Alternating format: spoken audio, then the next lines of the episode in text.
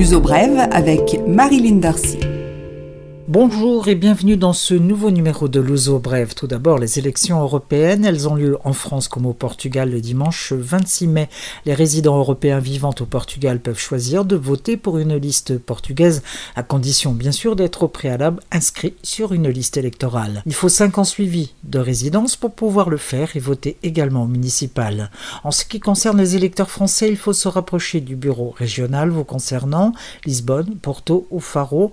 Là encore, il faut être inscrit sur la liste électorale unique du consulat.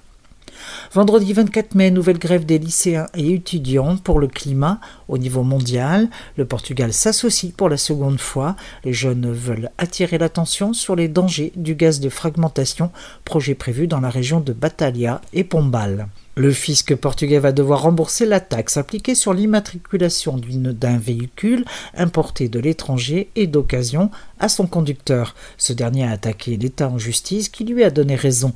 Le Portugal n'applique pas le dégrèvement environnemental sur cette taxe, l'ISV, comme l'y oblige une directive européenne. Le montant est peu élevé, 400 euros, mais il est fortement symbolique. Le Portugal a été récemment épinglé par Bruxelles pour non-respect des règles, cette fois pour le IUC, l'autre impôt sur les véhicules.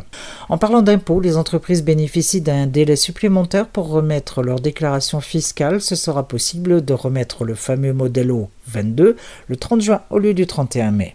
Les prix de l'électricité et du gaz au Portugal sont parmi les plus élevés d'Europe lorsque l'on compare en termes de pouvoir d'achat. Eh bien, le Portugal se retrouve aux côtés de l'Allemagne et de l'Espagne pour l'augmentation de l'électricité. Pour le gaz, le pays est dépassé par la Suède et l'Espagne. Bonne nouvelle pour l'Algarve, l'ACP, les chemins de fer portugais renforcent ses trains vers Faro à partir du 7 juin. Un train supplémentaire partira de Lisbonne les vendredis à 19h32 pour arriver dans la capitale algarvienne à 23h33.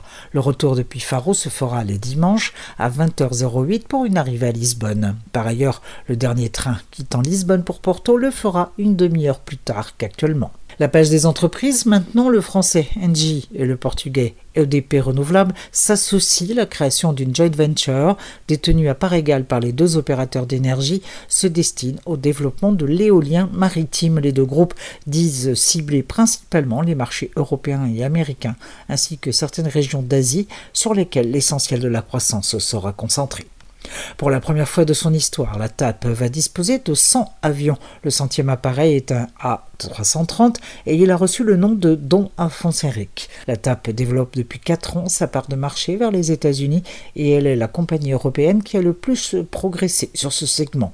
Selon la TAP, chaque avion de la compagnie, c'est un retour de 28 millions d'euros en contributions et impôts pour l'État portugais et 750 postes de travail créés. L'uso brève culture.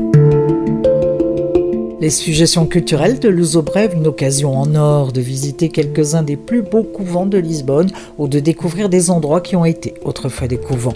26 anciens couvents vont ouvrir leurs portes les 23, 24 et 25 mai. Cinq itinéraires sont proposés et une vingtaine de visites guidées vont permettre de découvrir un patrimoine unique. Le Open Covent, comme il y a le Open House, sera lancé vendredi 23 mai à 18h30 à Saint-Vincent-hors-les-Murs, un partenariat entre la mairie de Lisbonne et Vadis Lisboa, le centre d'information touristique du patriarcat. Le 21 juin, ce sera la fête de la musique. Les deux associations, ADF Français du Monde et UFE, organisent conjointement une fête dans les jardins de l'ambassade de France ce jour-là pour bien sûr écouter de la musique et passer un bon moment.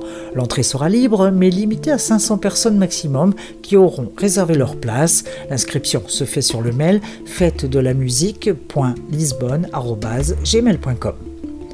Le cerveau, une merveille. Si vous n'avez pas vu l'exposition Cerebro à la Fondation Gulbenkian, courez À la fois didactique et ludique, elle s'adresse à tous les publics. Attention toutefois, le contenu est parfois un peu ardu. Après tout, c'est de la science.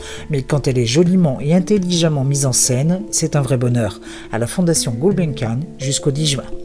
Les 12e rencontres internationales de la marionnette à Montemor Novo, entre autres Zygmunt Folly, de et par Philippe Gentil. 5 pays et 12 spectacles pour prouver que la marionnette, ce n'est pas seulement une poupée au bout d'un fil.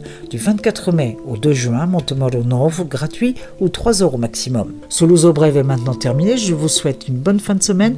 À la semaine prochaine.